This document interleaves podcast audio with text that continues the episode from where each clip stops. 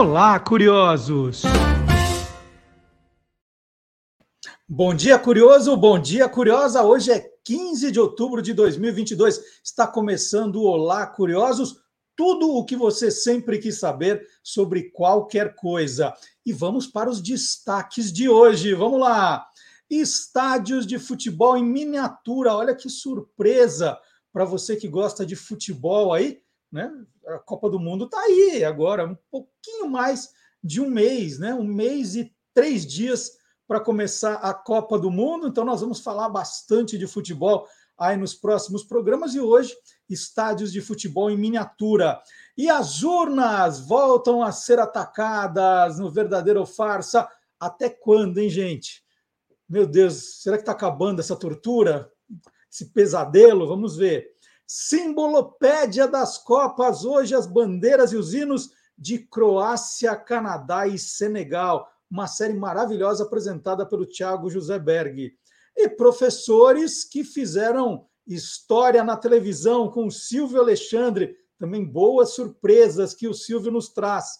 E como nasceu o Papo de Educador. Tudo isso e muito mais no Olá Curiosos, que está começando agora você já percebeu aí que pela pauta, né, pelo, pelos nossos colaboradores, hoje o programa é inteirinho dedicado aos professores. Então, no Dia dos Professores, né, é, é uma profissão que anda tão desvalorizada, né? Eu acho que teve, teve uma volta agora de uma valorização durante a pandemia, mas a, ainda falta muito, né, para a gente reconhecer os mestres. E eu tenho muito orgulho dos meus professores, me marcaram bastante.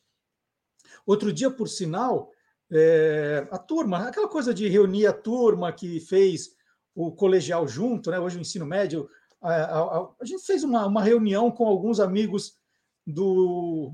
Vou, vou, chamar de colegial, gente. Eu, eu tenho uma certa dificuldade para dizer que eu, eu fiz ensino médio. No colegial, então nós ficamos relembrando dos professores, né? os bons professores. Né? Isso, isso não tem preço. Né? Você tem um bom professor, um bom mestre. Né? Hoje isso cada vez mais desvalorizado, né? A gente dá importância a influenciador, né, a lacrador, né, a imbecil. Não, e a gente tem que valorizar os professores. Por isso esse programa é feito em sua maioria por professores, professores mesmo, e nós vamos homenagear todos eles. E eu queria mostrar, então, aqui, né, dizer quais são os professores que serão homenageados. Começar com o nosso professor Dionísio da Silva, que né, eu resolvi fazer por ordem alfabética, tá? Professor Denise da Silva, olha, olha os trajes que bonito, né? Nessa foto ele aparece aí como vice-reitor da Universidade Estácio de Sá, do Rio de Janeiro. Foi vice-reitor depois de 37 anos como professor. Também fazer uma homenagem ao professor Fábio Dias, professor Fábio Dias, que sabe tudo de publicidade, dos jingles, né? Ele criou o Clube do Jingle, ele escreveu Jingle é a alma do negócio também a nossa homenagem. Guilherme Domenichelli, biólogo e professor, né? além de fazer grandes visitas a, a escolas para falar dos livros que ele escreveu, e daqui a pouco a gente vai falar sobre isso também. O Guilherme dá aulas hoje, um grande professor. Ele tem. É, o Guilherme fala tão bem, ele conhece tanto esse assunto, ele é tão apaixonado por isso. Outro grande professor que está aqui com a gente. Tem também, olha, o Magalhães Júnior, que foi professor de Química durante muito tempo. Professor Marcelo Abud, já tive o prazer de ver uma aula do professor Marcelo Abud, eu, como ele abraça os, os alunos, né, como os alunos gostam de, de criar com o professor Marcelo Abud os podcasts, é, nos programas de rádio. Outro professor maravilhoso está aqui com a gente. Silvio Alexandre, o Silvio Alexandre também sempre convidado para dar aulas. O Silvio tem uma carreira de editor espetacular também, entende do assunto. Então, outro professor está aqui com a gente, Tiago José Berg. O Tiago, ele não é, é, é, ele é do elenco fixo, mas ele faz participações especiais. Né? Quando tem uma Copa do Mundo, uma Olimpíada, quando a gente tem alguma dúvida sobre bandeiras e hinos, nós convocamos o Tiago José Berg, que está no ar agora com a série Simbolopédia das Copas. E essa foto é de 2016, quando ele organizou com, com os alunos uma exposição com as bandeiras dos países dos Jogos Olímpicos do Rio de Janeiro. Então ele pega essa paixão também pelas bandeiras, pelos hinos e leva isso para os alunos, que toda bandeira traz história. E o professor Vard Marx também, professor maravilhoso, é, dá aulas aqui para a gente a cada, a cada boletim que faz. Essa é uma foto mais antiga dele, ele mandou um monte, né? ele mandou quase a árvore genealógica dele em fotos como professor. E essa eu gostei tanto, que hoje a gente nem mais vê lousa. Né? Eu falei, não, eu quero mostrar a lousa, nem é tanto o professor Vard Marx.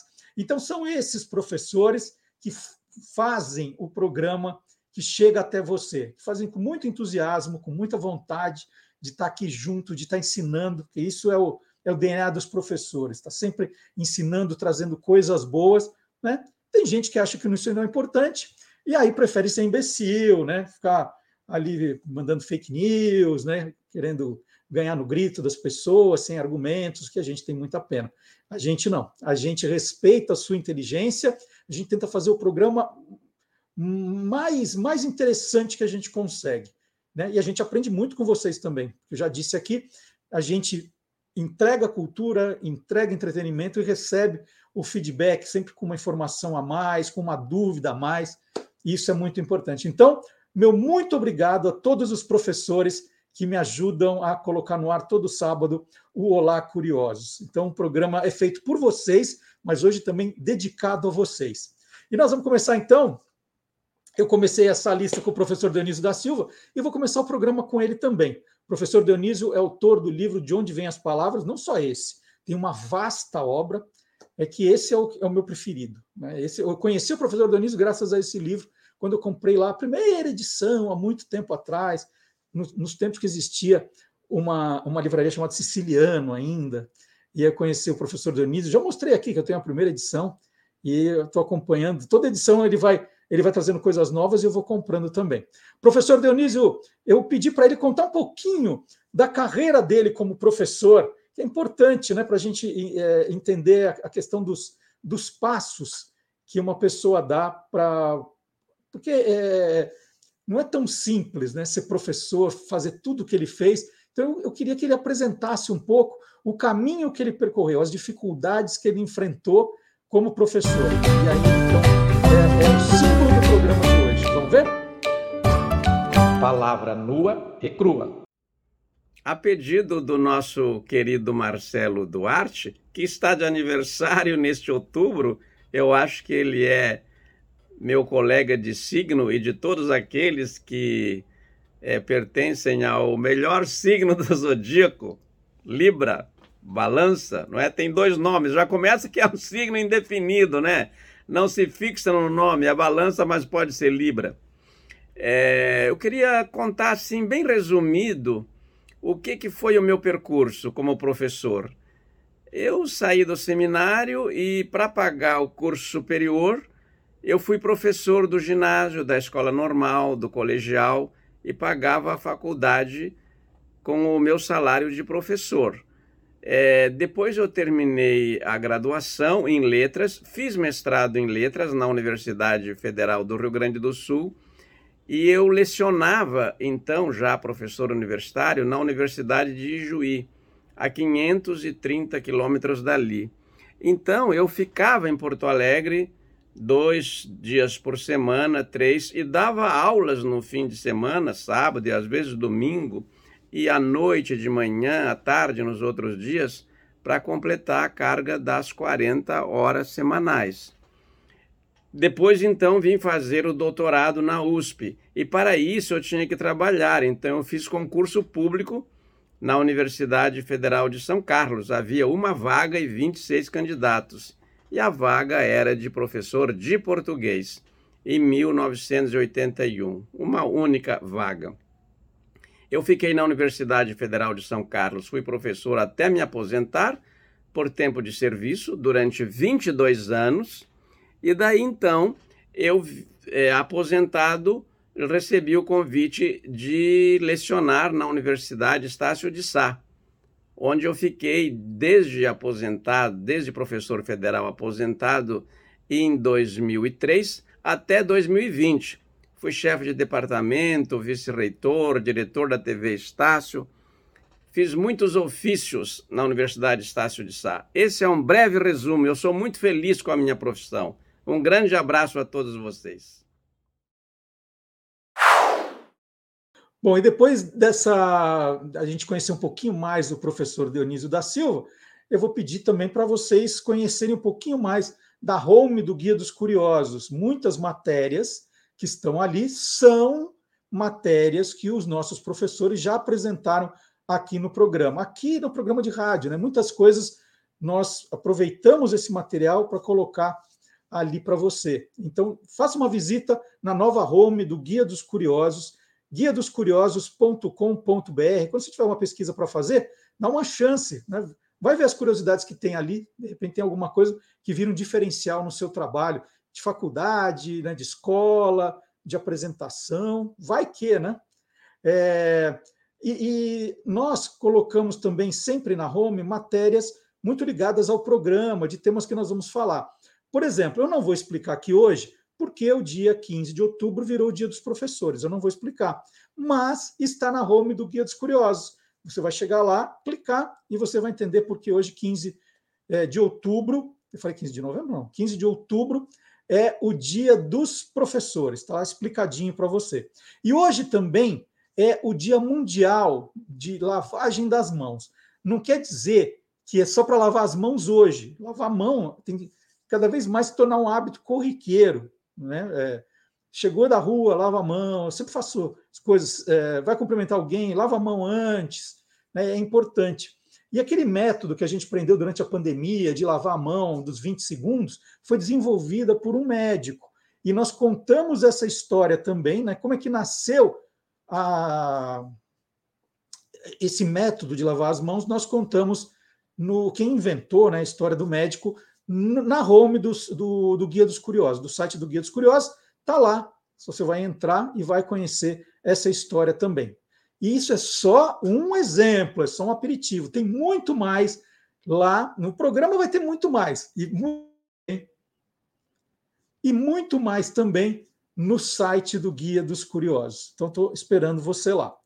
É, vamos lá. Você, você sabe aquele pozinho laranja que sai do salgadinho Cheetos e que gruda nos dedos. Sabia que aquilo tem nome? Nossa, aquela desgraça tem nome ainda.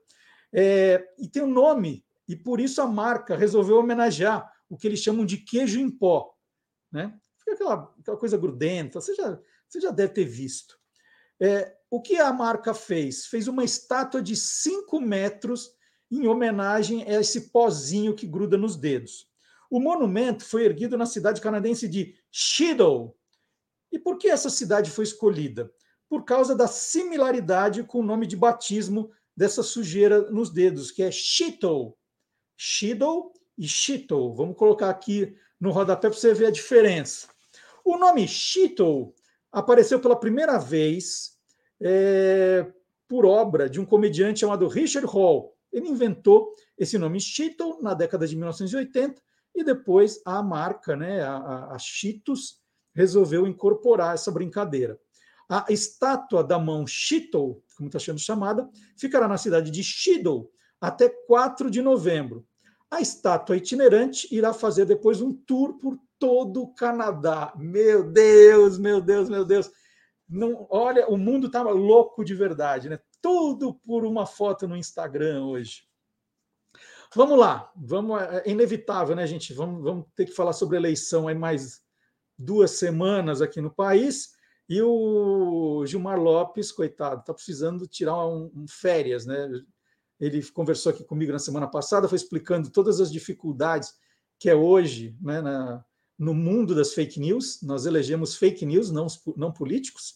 É, ele vai contar outro ataque à questão das urnas eletrônicas. Vamos ver?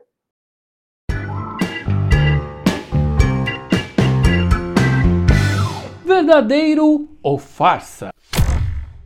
É verdade que agora as urnas eletrônicas têm uma nova funcionalidade que apaga o seu voto se você apertar qualquer botão ali enquanto está aguardando? Um vídeo que começou a ser compartilhado bastante nas redes sociais há poucos dias afirma que o TSE teria feito essa nova funcionalidade na encolha, na escondidinho ali, para prejudicar esse ou aquele candidato. Porque agora as urnas eletrônicas vão pedir para você conferir os votos e se você apertar qualquer botão ali naquele meio tempo, a sua votação vai ser cancelada. É claro que um montão de gente entrou em contato querendo saber: será que essa história é real, hein? Será que isso é verdadeiro ou farsa? É farsa! Bom, o TSE colocou mesmo uma nova funcionalidade nas urnas eletrônicas para que você confira o seu voto antes de apertar o verde. Mas isso dura apenas um segundo e qualquer botão que você apertar ali enquanto está esperando não vai ter nenhuma interferência no seu voto. A gente entrou em contato com a Justiça Eleitoral que explicou que de fato agora tem um pequeno delay de um segundo. Quando você digita o número do seu candidato, aparece a foto dele e você tem um segundinho ali para conferir se aquele é o seu candidato mesmo para quem você quer votar. Depois disso, você aperta o verde para confirmar ou aperta o laranja para corrigir e digitar novamente. Apertar o botão verde nesse um segundo de espera não causa nenhuma interferência no seu voto. Pode ficar tranquilo. O TSE explicou para gente que esse um segundo de espera é para dar ao eleitor a certeza de que aquele candidato é que ele quer votar mesmo. Porque às vezes ele pode digitar um candidato errado e já apertar o verde logo em seguida e acabar votando errado, votando para quem ele não quer votar. E nesse caso ele tem um segundinho ali para verificar se aquele é o seu candidato mesmo. Ah, e isso não foi feito na encolha, não foi feito escondido de maneira alguma. O TSE fez várias campanhas publicitárias explicando esse novo recurso que já foi usado no primeiro turno e vai voltar a se repetir agora no segundo turno. Então, nos estados que houver aí segundo turno para governador, primeiro você vai votar para governador, esperar um segundinho para ver ali a foto do seu candidato ou da sua candidata, apertar o confirma e depois votar para presidente. Se você quiser votar em branco ou em nulo, também tem essas opções nas urnas eletrônicas. E aí, você quer saber se o que está rolando na internet é verdadeiro ou farsa? Então entra lá no www.e-farsas.com. E quarta-feira passada nós tivemos o feriado religioso de Nossa Senhora Aparecida, padroeira do Brasil. E aí, eu olhando ali no Instagram, eu vi um trabalho lindo feito pelo Flávio Vetten, ilustrador da cidade de Rio Claro, em São Paulo. Ele tem um site que eu vou colocar aqui, www.lifeonadraw.com.br. A vida num desenho é Life on a Draw.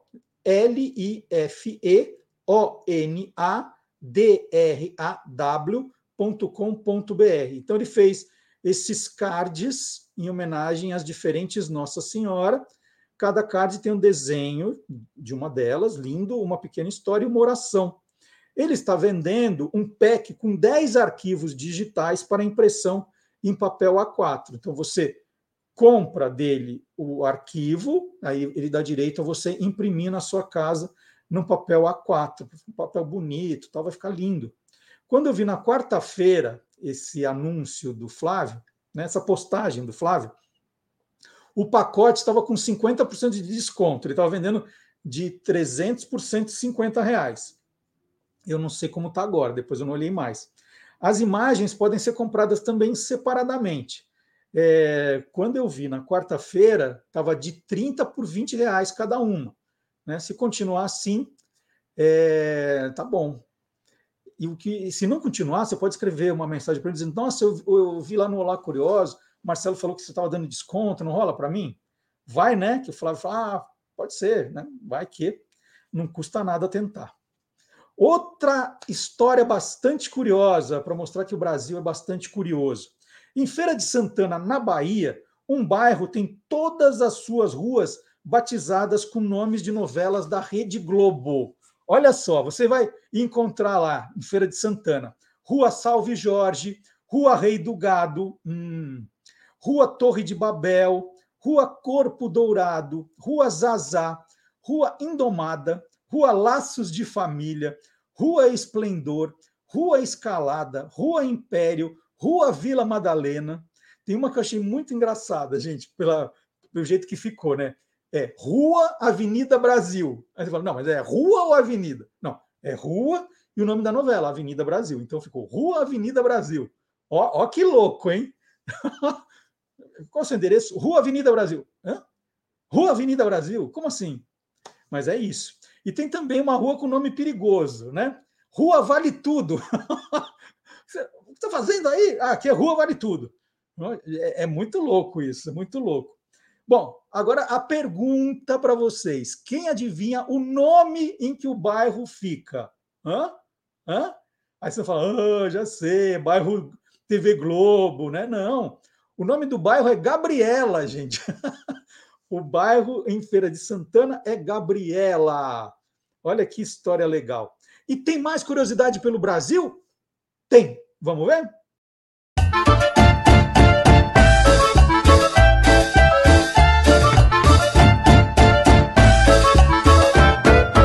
É Brasil que não acaba mais.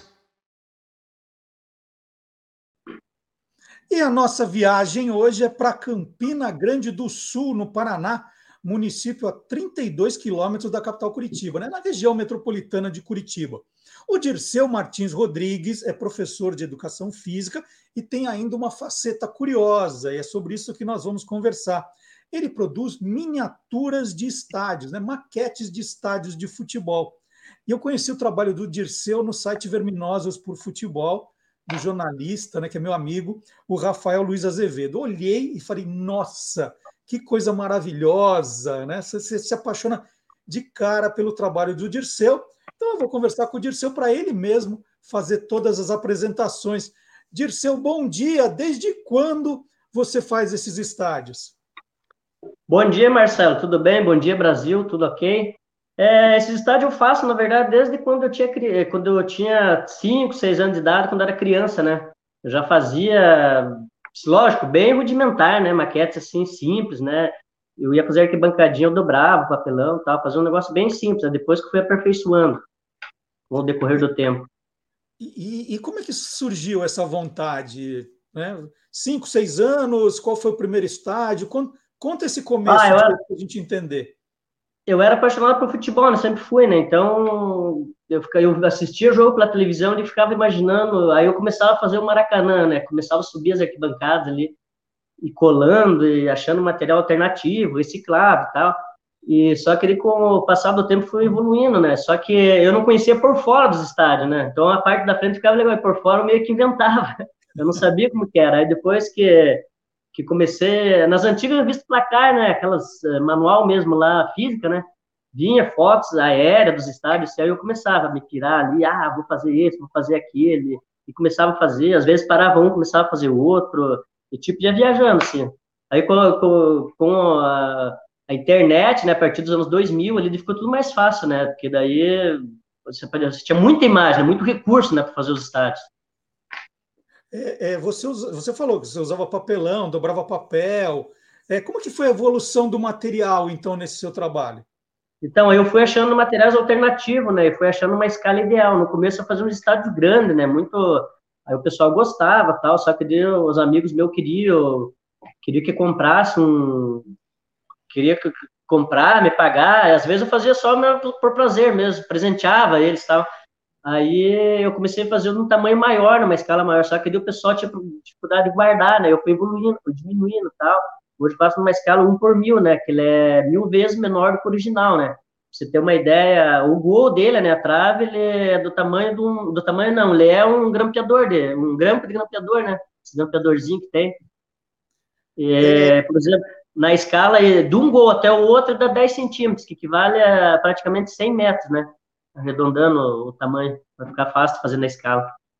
E, e para fazer tão perfeito nessa escala, você hoje tem acesso a, a, plantas? Existe isso, a planta do estádio, ou é, é tudo ainda na base das fotos aéreas? Como é que funciona? Exatamente, os estádios mais modernos, por exemplo, as arenas agora, que é da Copa 2014, você consegue praticamente todas as medidas. Por exemplo, um fato curioso, a arena do Grêmio, né, ele tem exatamente do gramado até em cima, na, na, na cobertura da arquibancada, dá 56 metros. Então, na minha escala, ele dá 5,6 centímetros, né? Então, fica perfeito o tamanho hoje. Lógico, os estádios mais antigos, os primeiros que eu fiz, você tinha que calcular. E como que eu calculava? Eu calculava pelo tamanho do campo. Eu via foto aérea, calculava pelo tamanho do campo e calculava. Eu conseguia uma foto pelo, pelo, pelo degrau de arquibancada que tinha ia, ia, calculando, né? Só que ficava assim meio que perfeito com o pessoal mesmo, que às vezes eu fazia um estádio de uma outra cidade que eu nunca tive lá. Aí o pessoal, nossa, você teve aqui na cidade? Tá? Não, nunca tive na cidade. Aí eu como foi? Igualzinho, assisti o um jogo aqui atrás do gol, tá? Fica bem bacana. O pessoal gostava muito. Só que hoje, hoje eu faço muito eu faço muito, eu uso muito a internet, porque tem as fotos aéreas do Google, ele me dá bastante recurso. O que acontece? Eu consigo dimensionar ele e faço, um, um, e faço uma impressão, e a partir daquele desenho ali eu consigo fazer perfeitamente o tamanho exato do, do estádio, entendeu? Calculo certinho o, o quantos degraus de arquibancada que tem tudo mais, entendeu? Você tem algum perto aí disso? Só para a gente ter uma ideia da, da, da, dessa proporção, do tamanho Olha, para mostrar? Deixa eu te mostrar, vou mostrar uma planta que é isso aqui do estado regional de Cambará, que eu estou fazendo, eu estou fazendo agora os estádios do Paraná em geral, porque eu quero fazer uma exposição agora, acho que ano que vem. E aí, quer ver? Deixa eu te mostrar aqui, ó. Pode Esse é o estádio regional de Cambará. Ele vai ficar mais ou menos desse tamanho, que equivale ao. Tá vendo? Aí. Uhum. Então, de um voo ao outro, ele tem 10 centímetros, está dimensionado exatamente no mesmo altura, então fica muito fácil de fazer desse jeito. Fácil entre aspas, né? Eu digo assim para dimensionar o tamanho dele, entendeu? Aí esse é, ele vai ficar é exatamente desse... Onde, esse é o estádio onde era o Matsubara, é isso? Isso, do Matsubara. Matsubara, o grandioso Matsubara, lá com o Neto, inclusive, jogou lá, né? Final de carreira. E, e aí eu estou fazendo, deixa eu te mostrar um interessante que o pessoal está bem interessado nele, que é o do Pinheirão, o estádio do Pinheirão. Ó, que está desativado hoje, né? Então eu estou dimensionando ele, ainda falta bastante coisinha, mas isso aqui ele está ele tá na metade do projeto. Uhum. Essa base é, é de papelão? Eu uso MDF, na verdade uso MDF e alguns eu faço o relevo em, torno do estádio, sabe? Eu faço papelão e depois eu faço massa plástica em cima, sabe? Mas por baixo dele ali tem uma estrutura ali bem, bem que deixa ela bem, bem compacta, entendeu? Basicamente, basicamente eu, eu, eu faço o estádio e, e eu faço um modo dependendo do estádio, sabe? Por exemplo, esse do Pinheirão aqui, eu estou fazendo ele diretamente no tablado ali de MDF. E tem uns que eu faço que, que daí eu consigo fazer, eu consigo fazer um molde dele. Por exemplo, aqui, ó, eu tenho uma da Arena Condá. Da Arena Condá eu tô fazendo, eu fiz aqui, ó, ó, eu faço a maquete, toda a estrutura dela. Uhum. Aí como que eu faço? Deixa eu te explicar. Eu faço um, uma caixinha de MDF, encaixo essa maquete dentro, aí eu diluo é, borracha de silicone, né? Isso que você compra em loja de tinta, é, algumas lojas especializadas, né? Você dilui a borracha de silicone, joga em cima e cria um molde. Aí no molde ele sai desse jeito aqui. Deixa eu te mostrar o molde do Couto Pereira aqui, ó. Ó. E praticamente tem uma forma emborrachada. Uhum. Aí através dessa forma aqui, só que não são todos que eu faço assim, através dessa forma, eu consigo diluir massa plástica com resina, derrama ali, secou, você tem o estádio pronto. Aí ele vai ficar parecido com esse aqui. Esse aqui já é um Couto Pereira que também eu tô, em fase de acabamento, ó. Então, uma vez que massa, você fez o molde... Massa... Isso. Uma vez que você fez o molde, você pode fazer quantas você quiser depois. Exatamente. Aí eu descobri esse jeito, que daí ele sai prontinho. Aqui ele já está pintado, né? Mas ele sai, é massa plástica e resina mesmo, o material. Ó. fica bem compacto. Aí o produto final, ele tá aqui, ó. O produto final é o Couto Pereira, ó. Aqui ele já está iluminado. Olha, com luz, com luz e tudo. Mais para mais o teu outro lado aqui. É, só um pouquinho. Aí. Isso. Tá iluminado. Lindo demais. Então, basicamente, assim, aí, eu, aí eu uso muito material alternativo, né? É, por exemplo, eu descobri que é, para fazer nessa escala que eu faço, para fazer arquibancadinha ficar desse jeitinho, bem degradezinho aqui, ó, eu, eu, eu uso material que, o pessoal usa muito em eletrônica, e esse materialzinho aqui, ó. O que, que é isso? Ó, esse é um cabo flat que tem dentro do, do HD dos computadores. Aí ele dá aquela, aquela impressão que é arquibancadinha. Eu descobri esse, esse material para fazer nessa escala, entendeu? Aí que eu comecei a fazer isso de quê? De uns 10 anos para cá, eu comecei a fazer nessa escala. Eu praticamente faço essa escala, não sei que a pessoa peça uma escala maior, aí eu acabo fazendo, mas geralmente eu uso esse material. Ele fica perfeito, esse degrauzinho da arquibancada. Dirceu, vamos para a gente entender direito a sua história, né? Você falou, de criança você fazia para brincar, fazia uhum. com papelão, aí os amigos começaram a pedir, você dava de presente. Em que momento você falou, peraí, eu vou, eu vou transformar isso num negócio, né? Porque eu imagino que você fazia por hobby e aí percebeu que também dava para ganhar algum dinheiro com isso. Porque é, é na, ver... faz, na né? verdade, na verdade, quando eu estava na faculdade, né, fazendo educação física, aí Aí, como a situação estava meio difícil, né, eu comecei a fazer essas maquetinhas e levar para faculdade para o pessoal ver. Aí eu perguntava para uma aluna lá, ah, é, que, que, que, time que teu namorado torce, sabe? Torce pro Curitiba, pro Coxa. Ele falou, bacana. Eu falei, tem um produto bom que precisa de presente de aniversário para ele pro dia dos namorados. Aí começou assim, daí eu vi que dava para comercializar o negócio, não era só um negócio. E antes eu não sabia cobrar um negócio, eu fazia um negócio ali, eu meio que dava para os amigos, né? Aí o pessoal, não, esse negócio é um negócio bacana, dá para você explorar esse comercialmente e tal. Mas ainda, ainda tô engateando esse, porque eu tô, agora que eu tô começando a, a querer trabalhar com isso realmente, entendeu? Você consegue fazer é, quantos assim por mês, por exemplo, de seu? Quanto tempo cada um te toma?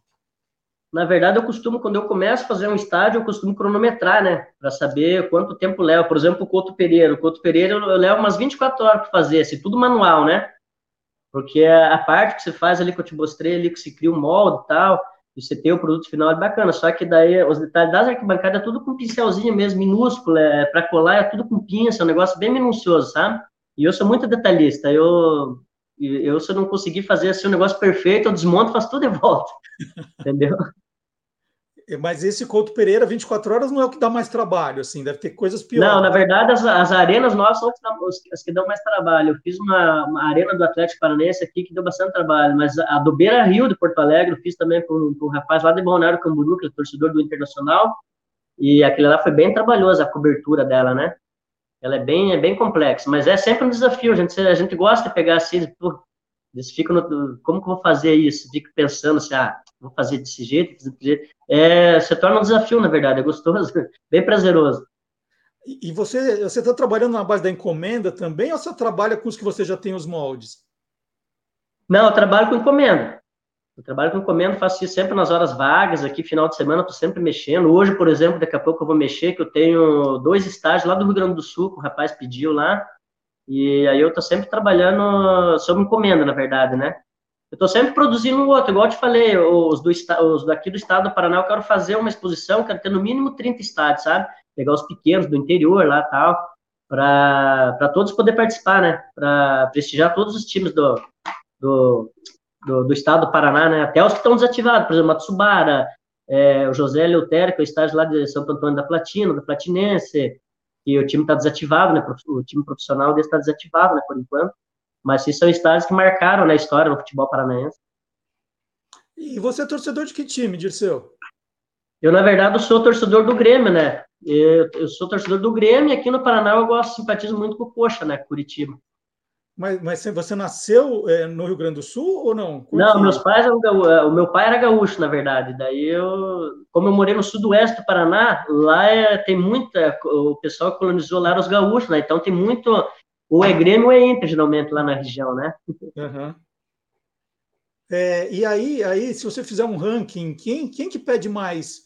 É, que tipo de que torcida gosta mais das maquetes para você? Que você recebe mais encomenda de que time é? As que eu recebo mais encomenda aqui no, no, estado do Paraná mesmo é a do Curitiba mesmo. Eu já fiz muita arena do Atlético, já fiz a arena antiga. Agora tem um torcedor lá que quer que eu faça o, o Joaquim Américo primeiro lá, que dos, dos anos 70, anos 60 ainda, né? E, só que o que mais sai mesmo é o do Curitiba, por enquanto, né? Mas não sei explicar o porquê. Mas estádios antigos, o trabalho não é muito maior, porque deve ser mais difícil achar as referências, não? Isso, é difícil achar as referências. Eu fiz, eu fiz, eu fiz até por Nilton Pacheco, que é um, acho que você deve conhecer ele aqui de Curitiba mesmo, ele é, ele é colecionador de postais de estádio. Eu fiz o primeiro estádio, que é o Jockey Clube do Paraná. A gente foi até na Gazeta do Povo, aqui em Curitiba, para conseguir fotos antigas, até o Aloar Ribeiro, que era na, na ocasião que a gente fez, em 2005, foi isso. Ele era diretor da Gazeta do Povo, lá ele ele cedeu algum, alguns materiais que eles tinham lá, foto antiga, até explicou como que era, a gente fez um esboço, a gente criou ele, ficou bem bacana, o estágio todo dentro de madeira, aquela cobertura bem assim, antiga, da época, né, ficou bem bacana. Só que, igual você falou, o difícil é conseguir material mesmo, né? Mas hoje com a internet surge muita foto, você garimpar, você acha muita coisa na internet, muita coisa boa. E, e aí, nesse caso desse estádio, você conseguiu ver como era por fora, tinha referências de tudo. Você não teve que inventar. Você não precisa, nunca precisou mais inventar como era o estádio. Não, não. Na verdade, se eu não tiver 100% de certeza de como é, eu não faço. Eu já digo, ó, não tenho material para isso, vamos correr atrás tal, porque senão não, não adianta fazer um negócio assim que não é real, né? Então, você tem que conseguir conseguir um material que seja fiel, né? Que seja. Eu estava fazendo um estádio no interior do Paraná, lá eu não conseguia o, o estádio do, de Apucarana, né? Que era o antigo Bom Jesus da Lapa, que hoje é Olímpio Barreto, né? Eu não conseguia nada por fora, entrei em contato com o torcedor para fazer as fotos por fora, né? Na parte da, das sociais, assim, por fora, para saber onde que era a janela, onde que era a portinha, para ficar perfeito, né? Não adianta você fazer do jeito que você achar que deve ser, porque não, não fica legal. Então, eu, eu comecei essa pergunta te, que eu te fiz, né? Quantos você consegue fazer no mês, assim? Tem um número médio, Dirceu? É que, na verdade, eu faço mais nas minhas horas vagas, né? mas se eu pegasse nas vagas, se eu faço cinco, seis estágios, mas se eu pegar, tipo, digamos assim, um horário de expediente, digamos assim, tipo, o dia todo, tipo, hoje eu tenho o dia todo, né? Que hoje é, hoje eu estou em casa, né? Então daí eu posso fazer direto, se de repente eu, eu faço assim no mês assim uma de 10 a 15 maquetes, entendeu? Aí já, já melhora. E quando você viaja, assim, vai, tem que viajar alguma coisa, por precaução, você já fica tirando foto de estádio para garantir um dia se precisar sim, de diferença?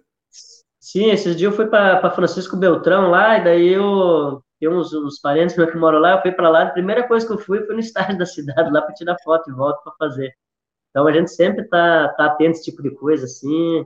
Viajou para uma outra cidade, a primeira coisa que eu quero fazer esse tipo, esses dias eu tive em Paranaguá lá, Aí foi no estádio lá no Nelson Medalhas Dias, na estradinha lá do Rio Branco, já fui lá bater foto por dentro, por fora, consegui fazer. Esse eu também estou fazendo para minha coleção, né? Um estádio muito, muito é histórico, né? O estádio do Rio Branco, um dos primeiros do Paraná também. Que bacana. É um e, e, quanto você cobra por esse trabalho de ser hoje, para o nosso seguidor aí ter uma, uma noção de valores? Aí depende da maquete, igual eu falei, o material que você vai usar, o grau de dificuldade, o tempo que você vai perder ali, mas varia entre 300 reais e 700 reais as maquetes, sabe? Uhum. Uma que eu não fiz, ainda que eu tenho todo o material aqui que eu, tô, que eu comecei agora a tirar as medidas que certinho fazer, é o Maracanã. Maracanã é um estádio muito histórico e eu, curiosamente, não fiz ainda. então agora eu pretendo fazer. Eu quero fazer uma exposição agora na sequência sobre os estádios do Paraná, né? Quero, igual eu te falei, eu quero fazer no mínimo de 20 a 30 estádios na exposição. E aí, na sequência, eu quero fazer os grandes do Brasil. Aí, aí é, é os que entraram na Copa, os que não entraram, que são estádios estádios grandes, tipo do Grêmio, Arena Palmeiras, né, o, o, o, Engenhão lá do Rio de Janeiro, vários estádios do Nordeste também que não entrou, né, eu acho bacana, fica bonito uma maquete também colorido Serra Dourada, o Mangueirão lá do Belém do Pará, né, que é, um, é lindo aquele estádio lá, eu acho lindo. Então, eu tô, na sequência, vou estar tá fazendo uma exposição com os estádios brasileiros, em geral, né? Mas já te pediram estádios de outro país, assim? Do outro país ainda não, mas tem uns amigos meus que já estão pedindo para fazer. Eles querem fazer do, do Barcelona, do Real Madrid. Agora tem um que é, perguntou se eu faço do PSG lá, né? O Parque dos Príncipes, né? Que uhum. também hoje você consegue tudo na internet, muita imagem, muito tem muita coisa hoje nos estádios na internet, você consegue muito. Dirceu, e como é que o, o pessoal te acha para fazer encomenda, para conversar com você sobre os estádios? Qual que é o, quais são os caminhos? É, daí é mais. É, eu trabalho muito com o Facebook, né? Facebook, um pouco do Instagram também. O Instagram nem tanto, mas eu trabalho mais Facebook, sabe? Eu tenho mais acesso no meu trabalho lá também, é meu corrido também. Eu trabalho em academia. E o, e o teu Facebook é o teu nome completo, Dirceu Martins Isso, Rodrigues. Dirceu M. Rodrigues, aham. Uhum. Só procurar lá que daí a gente já conversa e podemos. É igual eu falei, eu faço as maquetes nesse tamanho padrão, porque eu criei um padrão para fazer assim, do que, que varia na maquete o campo de jogo é, é, o mesmo tamanho, vai ser o mesmo tamanho. Ele vai ser, no caso, vai dar 10 centímetros ali por 75, 74, mais ou menos. Uhum. Ele é padrão sempre o campo. Aí o que varia o tamanho da maquete é os arredores, né? Arquibancada e tudo mais. Tem uns estádios que são mais espalhados, outros são mais compactos. Mas assim, nada impede você fazer numa outra escala se for o gosto da pessoa, entendeu? Ah, eu quero fazer um maior. Tem um cara que perguntou se eu podia fazer do tamanho de uma mesa, assim. Eu falei, faço, não tem problema, vamos negociando, vamos conversando. Mas, assim, o tamanho, assim, é, depende do que a pessoa quiser, a gente faz qualquer coisa. Você falou, né, só para a gente terminar essa, essa conversa, que o, a travezinha você faz com um grampo, né? Para a gente. É, nessa escala que você está fazendo é um grampinho, é um grampinho de, de grampeador mesmo. E, e, agora, outras coisas que você usa, outros materiais, tem alguma coisa mais curiosa? A grama, né, o, o refletor, tem alguma coisa que é também curiosa, assim, que é um objeto que a gente então, imagina? Os refletores dele, eu uso LED, esses LEDs mesmo que você vê em aparelho de som, é, televisão, até no computador, LEDzinho pequeno, dá 3 milímetros de tamanho, né, LED branco. Aí você uhum. usa, é, eu uso ele, ligo os fios e faço toda a fiação como se fosse uma fiação normal, né? E aí eu ligo, eu ligo numa fonte de, de 3 volts, aí liga direto no automático. Pode deixar ligado e funciona como um abajur. Pode pôr no quarto, pode pôr em qualquer. Na, na, pode pôr em qualquer lugar, na estante, no, pode deixar ele ligado normal ali que não tem problema, não esquenta nada. É um negócio que eu descobri ali que dá para deixar ela mais, mais bacana, assim, desse jeito. E, e a, a, grama você faz do quê? Ou é só é pintar de verde? Tem alguma coisa? A grama, na verdade, ela é impressa, mas como que é feita essa impressão? Essa impressão, ela é feita, só que depois, depois que, que é feita a impressão, a impressão boa, de qualidade e tal, daí a gente usa um verniz incolor por cima. O sprayzinho que dele ele não envelhece. Nessa escala. Agora, se eu fizer uma escala maior, daí eu faço uma grama diferente, né? Eu faço uma grama bem diferenciada, que ela fica em alto relevo, assim, ela fica bem bacana, o material que eu uso ali. E, e as marcações na grama você faz como? O, o... Essa marcaçãozinha, essa marcaçãozinha dessa aqui já, já sai impressa, né? A impressão já sai pronta. Agora, se eu for fazer numa escala maior, daí eu uso outro aparelho aqui que consigo fazer a risca bem bacaninha daí, sabe? Muito bacana. Olha, então eu queria agradecer a entrevista do Dirceu Martins Rodrigues. O, o Dirceu é da cidade de Campina Grande do Sul, na região metropolitana de Curitiba. Faz essas. A gente viu algumas das imagens aqui do trabalho que ele faz de maquetes, né, estádios em miniatura, apresentou aqui para a gente. E ele é professor de educação física também. E eu conheci esse trabalho é, pelo Verminose por Futebol, que é um site que eu recomendo, que adora também da matéria sobre maquetes, né? O, o Rafael adora e eu adoro também. Eu tenho uma pequena coleção, de seu, mas nada muito grandioso, mas daqueles que são lembrancinhas que você compra no próprio estádio. Sim, são pequenininhas, sem muito detalhes, né? Nada comparado aí ao seu, ao seu trabalho. O seu trabalho é um espetáculo. Obrigado, Marcelo. Eu agradeço pela oportunidade de poder divulgar o meu trabalho aí. E eu sempre assisto também o teu canal aí, a gente está sempre por dentro. Eu acho muito interessante, muita, muita cultura para o pessoal, que hoje em dia na internet tem muita bobeira aí, os caras ficam perdendo tempo, mas o teu, o teu canal aí ele é, ele é bacana por causa disso, é muita cultura, você aprende muita coisa. Que legal, muito obrigado, viu, Dirceu?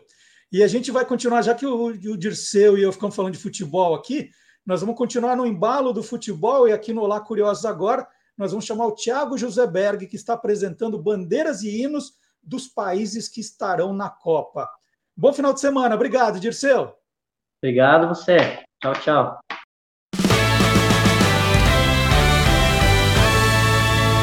Simbolopédia das Copas.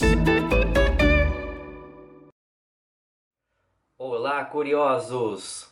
Vocês conhecem o país que está na Copa, que tem um objeto curioso na sua bandeira?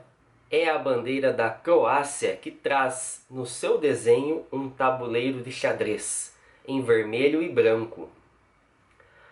A história diz que durante a Idade Média, o rei croata Stefan Drigislav foi preso pelo doge de Veneza Pietro Orseolo II o Doge sabia que o rei croata gostava muito de jogar xadrez e o desafiou a uma série de três partidas. Se o rei croata vencesse todas, poderia sair livre da prisão. E foi o que aconteceu. E desde então, os croatas usam como símbolo na sua bandeira o escudo em formato de tabuleiro de xadrez. O brasão da Croácia também traz cinco pequenos brasões que representam as regiões históricas do país. A região da Croácia Central, a região de Zagreb, a região da Istria, a região da Eslavônia e a região de Dubrovnik. Já o hino da Croácia foi escrito por Anton Mihanovic em 1835 e teve a música acompanhada por Josip Runiani.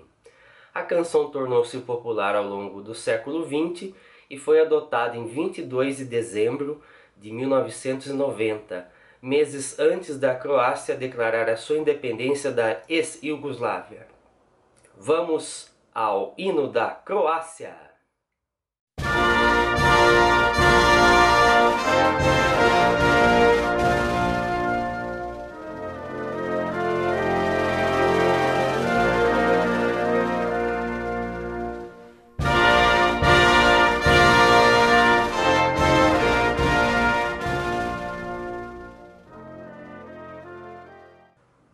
Bandeira de um país da Copa que traz um objeto curioso é a do Canadá, com a folha do bordo sacarino, a árvore que é símbolo nacional. Até 1965, o Canadá tinha uma outra bandeira, formada por um estandarte vermelho com a bandeira britânica no cantão superior.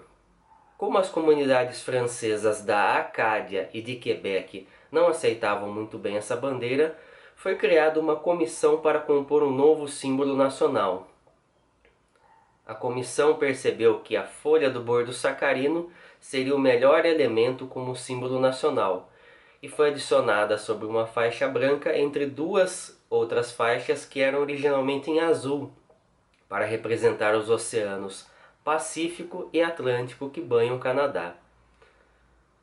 Entretanto, estabeleceu-se que vermelho e branco seriam as cores da bandeira nacional do Canadá.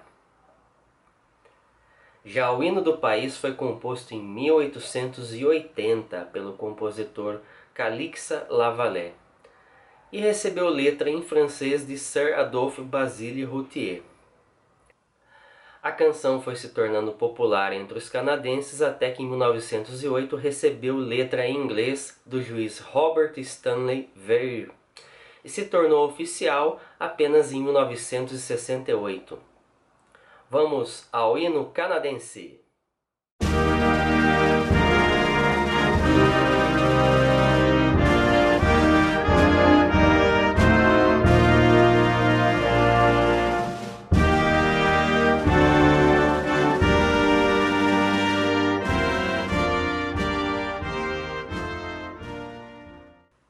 Outro país da Copa que tinha um objeto curioso em sua bandeira era o Senegal.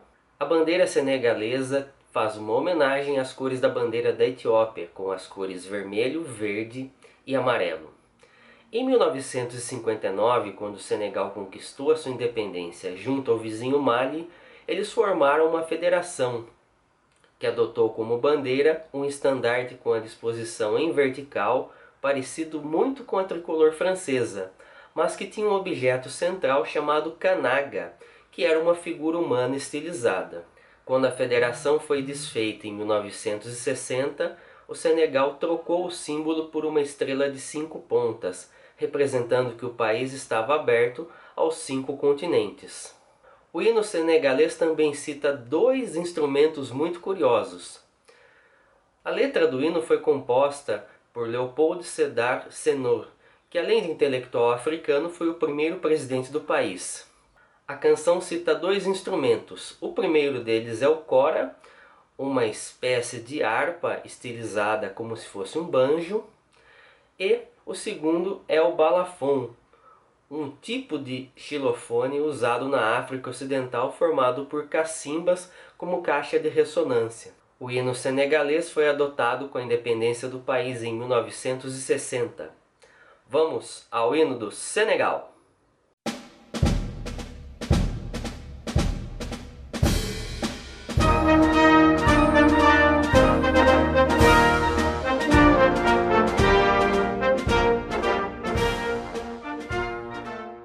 Eu sou Thiago Berg e este foi mais um Simbolopédia da Copa.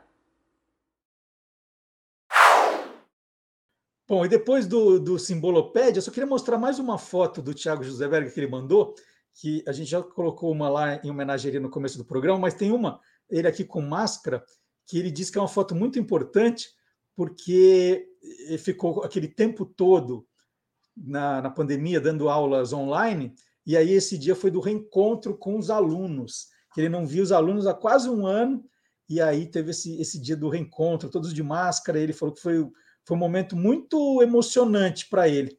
Então, resolvi mostrar aqui também. E deixa eu mostrar, já que a gente começou a falar de Copa do Mundo, a gente vai falar mais, mas deixa eu mostrar aqui o livro Sem Camisas que contam as histórias de todas as Copas. Esse, esse livro aqui, já mostrei, mas vai que você está vendo o programa pela primeira vez. Traz o desenho da camisa, a campanha que a camisa fez e por que ela é uma camisa importante para estar aqui no livro. Então, essa é a ideia.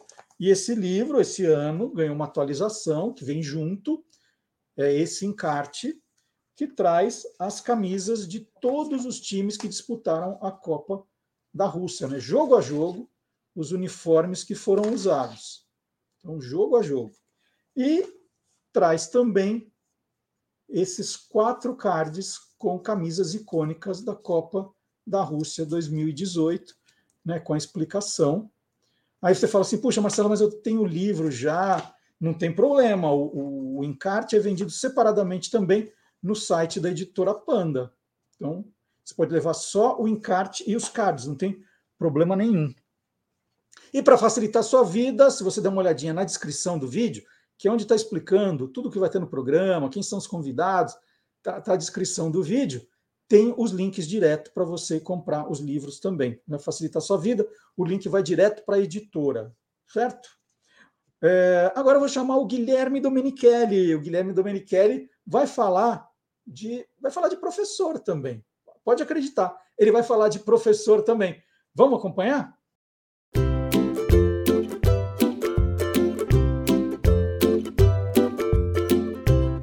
Soltando os bichos, Guilherme Domenichelli. O pardal é um dos pássaros mais conhecidos do mundo todo. Isso porque ele vive em muitas cidades, inclusive nas grandes metrópoles. É um animal que se adaptou muito bem às construções e alimentos desses lugares.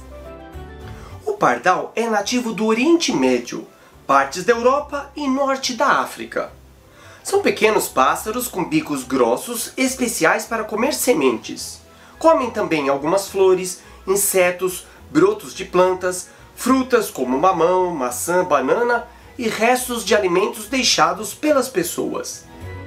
Também procura alimentos em comedouros com sementes instalados nas casas, por exemplo, alpiste e painço. Existem diferenças externas entre machos e fêmeas, o que nós chamamos de dimorfismo sexual. Em geral, os machos apresentam duas plumagens com cores diferentes durante o ano. Na primavera, eles têm cor acinzentada, com preto na garganta, penas marrons com riscos pretos nas asas e nas costas, e o bico de cor preta. No outono, a cor marrom da garganta fica bem mais apagada. O bico também fica mais claro. Já as fêmeas, que são chamadas de pardocas, têm quase todas as penas do corpo com cor cinza. Eles chegaram ao Brasil há muito tempo e colonizaram diversas cidades.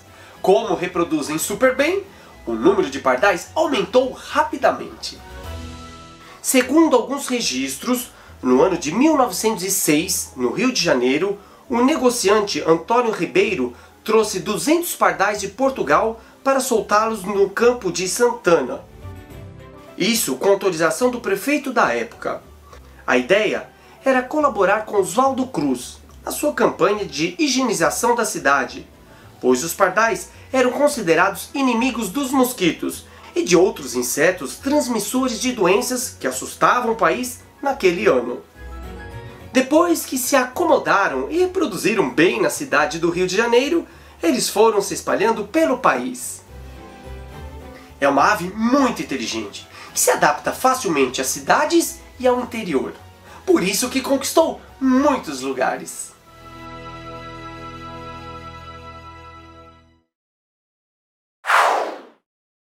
Bom, já que a gente está no mundo animal, é hora de mostrar que o mundo inteiro é curioso.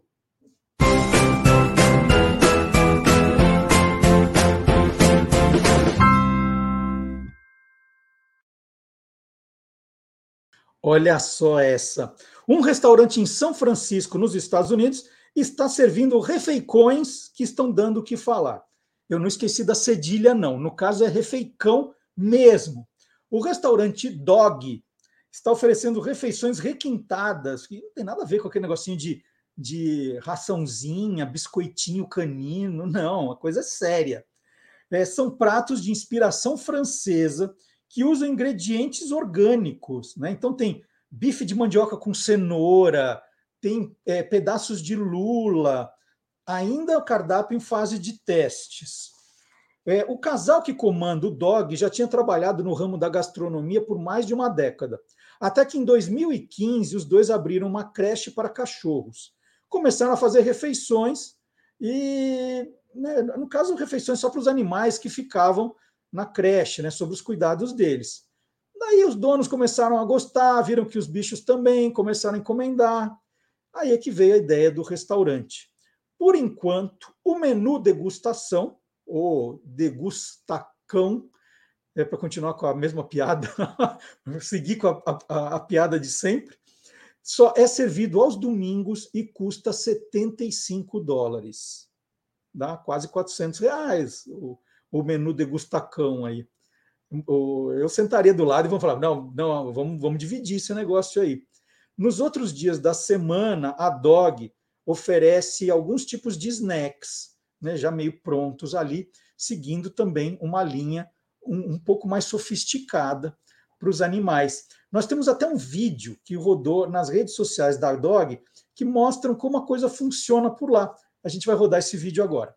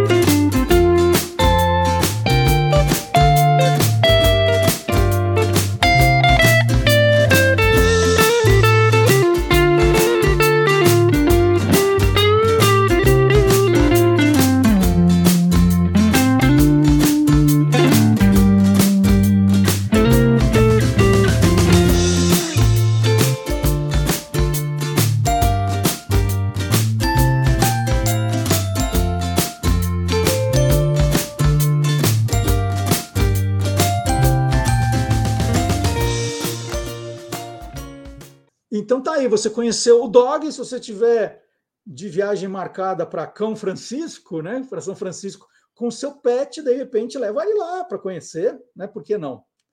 E agora nós vamos chamar o Magalhães Júnior. O Magalhães Júnior, vamos ver se você vai lembrar, se a sua memória está boa. Na semana passada, o Magalhães fez um programa dedicado aos seriados dos anos 1960, final dos 50, começo dos anos 60, que eram em preto e branco, e esse era o charme do programa, né? ser em preto e branco. E aí, é, no final do programa, o Maga falou assim: ah, mas tinha os coloridos também, que encantaram. Eu falei: ah, então vamos falar dos coloridos também, por que não?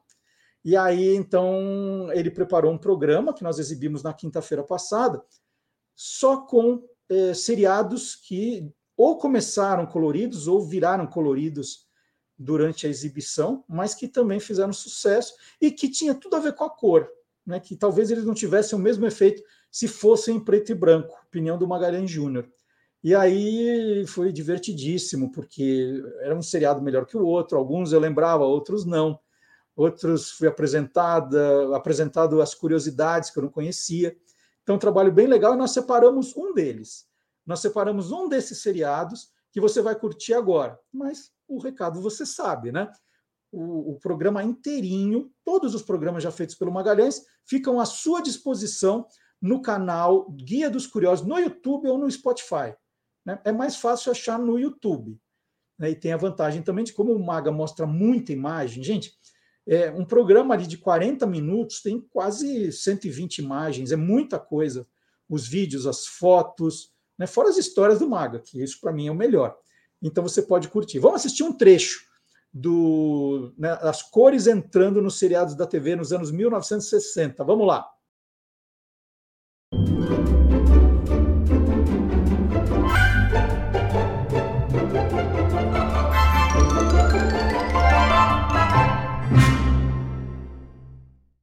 A primeira coisa que me vem na cabeça é a noviça voadora.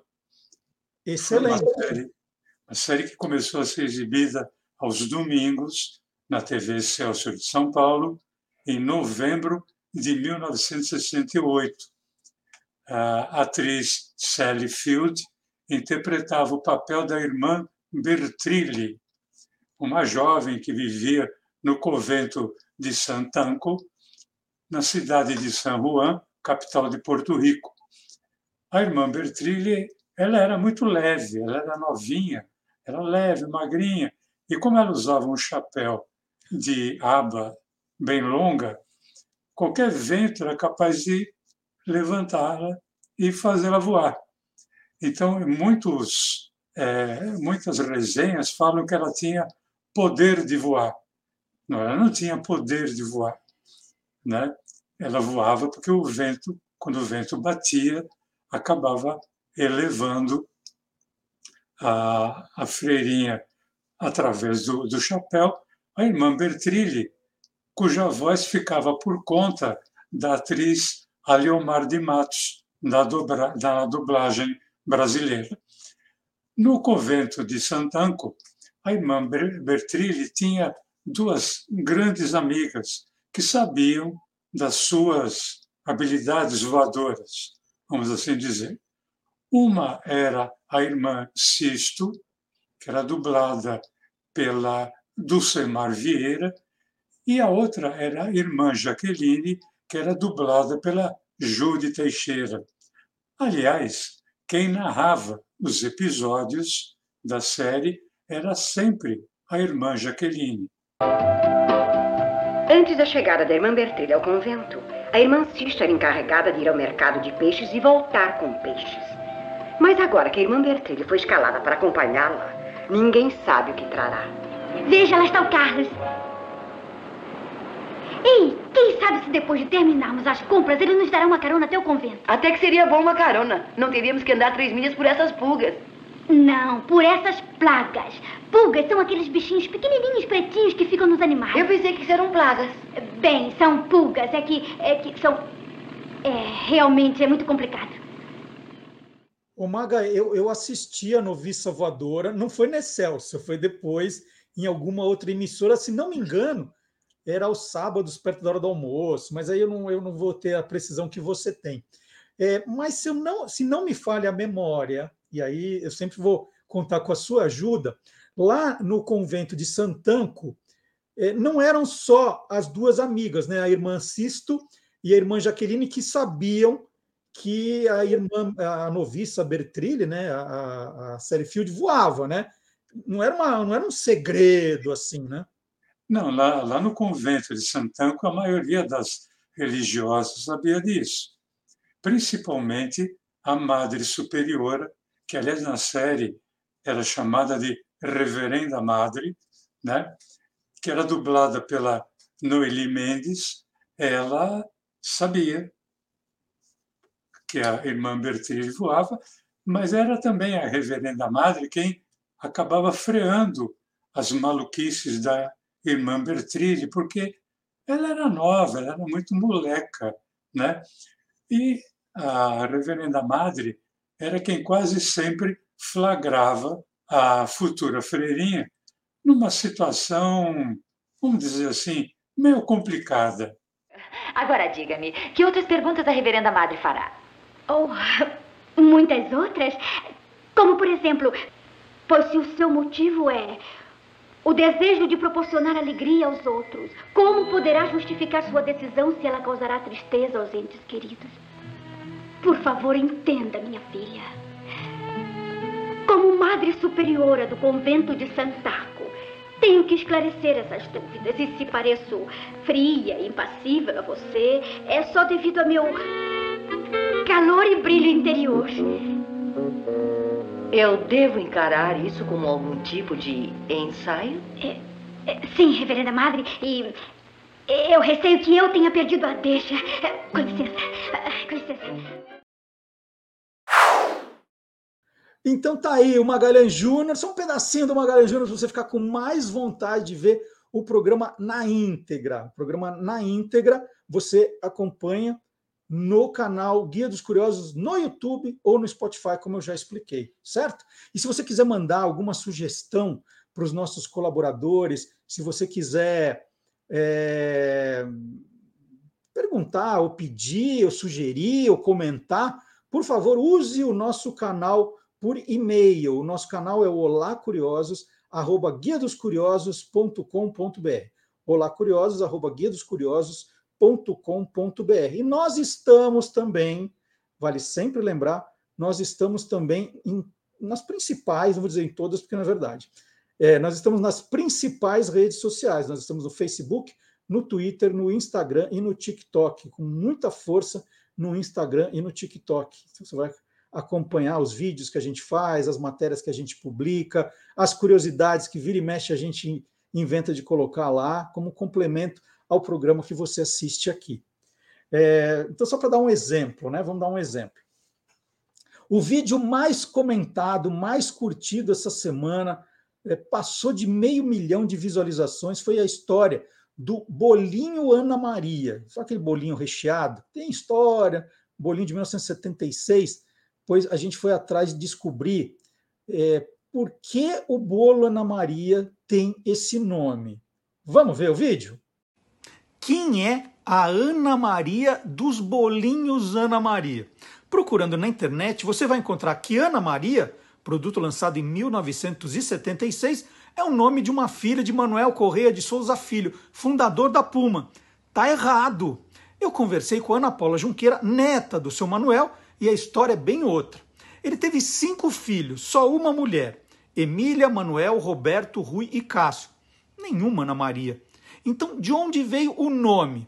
Numa viagem aos Estados Unidos, Manuel voltou com receitas de vários produtos para serem lançados no Brasil: bolo, rocambole e bolinhos recheados. Que nome tem esses bolinhos de pão de ló recheados nos Estados Unidos? Atenção para a grande revelação do vídeo: bolo Mary Ann. Ao trazer a receita na bagagem, Manuel simplesmente resolveu traduzir o nome Mary Ann para Ana Maria. Só isso, tá? Ah, mas quem é a Mary Ann?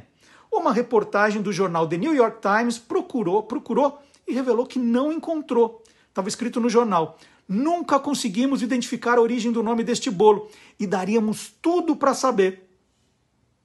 E olha só, né? Quando eu falei, ah, se você procurar na internet, você vai achar a história errada. Veja só, eu achei a história errada num site da Puma, né? Eu acho que era www.bolosanamaria.com.br, né? Como alguém contando a história, o site oficial trazendo a, a informação errada. Olha que louco isso.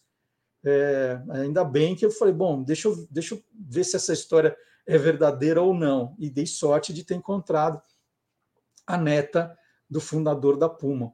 Aliás, é, aí conversando com a Ana Paula Junqueira, que é a neta e, e hoje é CEO da, daquela fábrica Bricobread, né, que faz aqueles pães, é, é o, pão francês, o mini pão francês congelado, ultra, ultra congelado, né?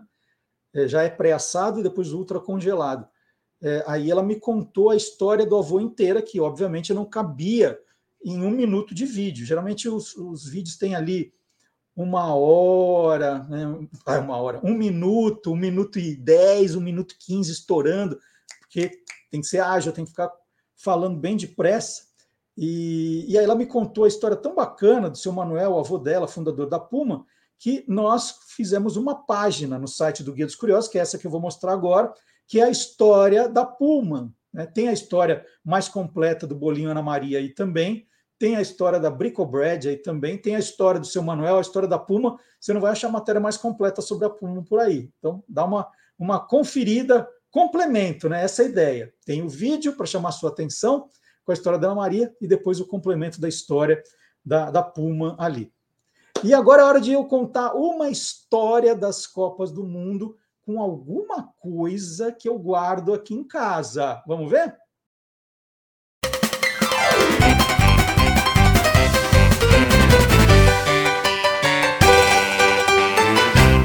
Loucos por Copa.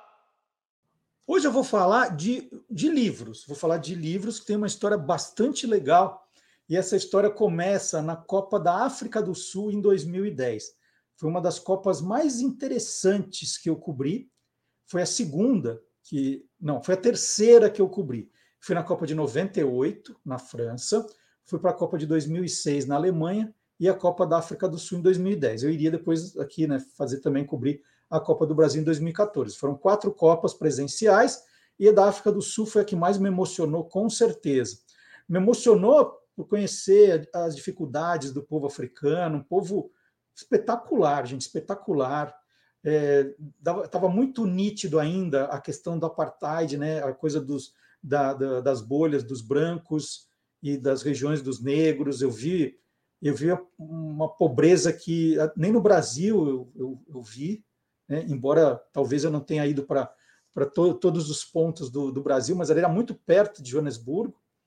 É, vi, vi cenas assim muito fortes, era carros blindados, muita gente armada, né? Era, um, era um, um, clima horrível de medo que a gente passava ali, porque botavam medo na gente de tudo que podia acontecer. É, então, assim, essa Copa para mim foi muito marcante por, por, todas essas questões que eu vivi eu aprendi. E, e uma coisa importante também é que numa livraria em Joanesburgo, eu adoro procurar livros sobre Copa do Mundo, né? Tenho é, vários aqui na minha estante.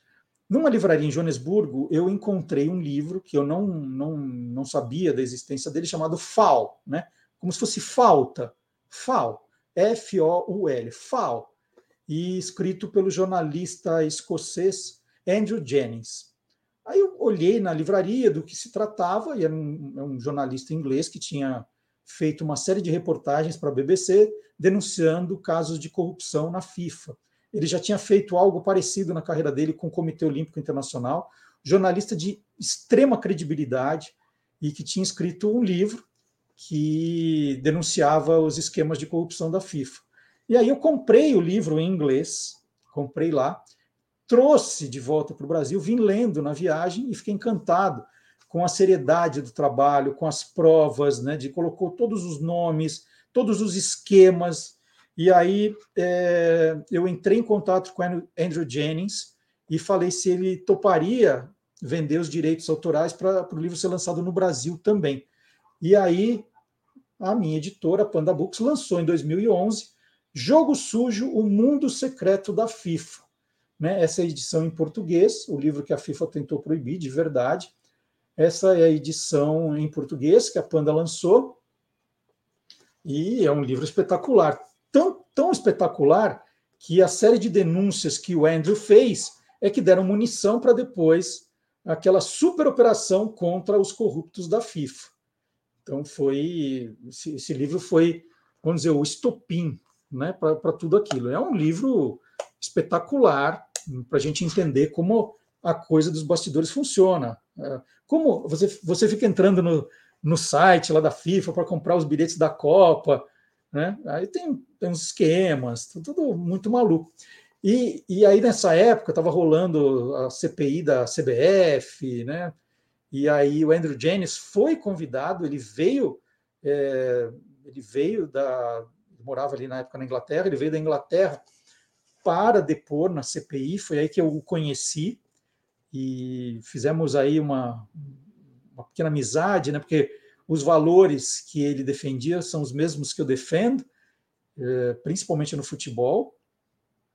E aí, a edição em português, segundo Andrew, foi uma das mais vendidas no mundo, porque nós estamos vivendo um momento que o brasileiro queria entender como funcionava também esse esquema de corrupção na CBF, na FIFA, na CONCACAF, em todas as federações, como rolava o dinheiro, quem eram as pessoas dos bastidores. Então, Jogo Sujo foi a edição desse livro, né, que é o nome FAO aqui, que é o título original, foi a edição mais vendida, segundo ele, no mundo. E aí nós ficamos muito próximos.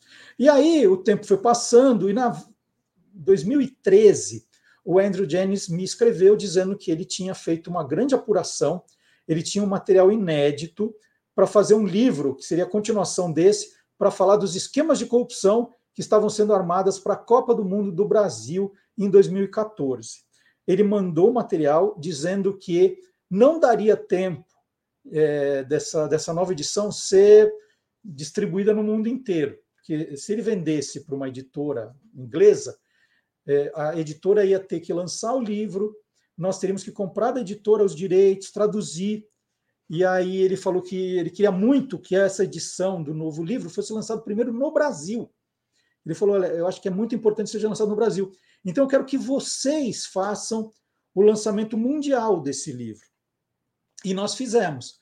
Nós fizemos um jogo cada vez mais sujo, tá aqui, e escrito padrão FIFA de fazer negócio e manter tudo em silêncio. Agora fica mais fácil de ver, do Andrew Jennings.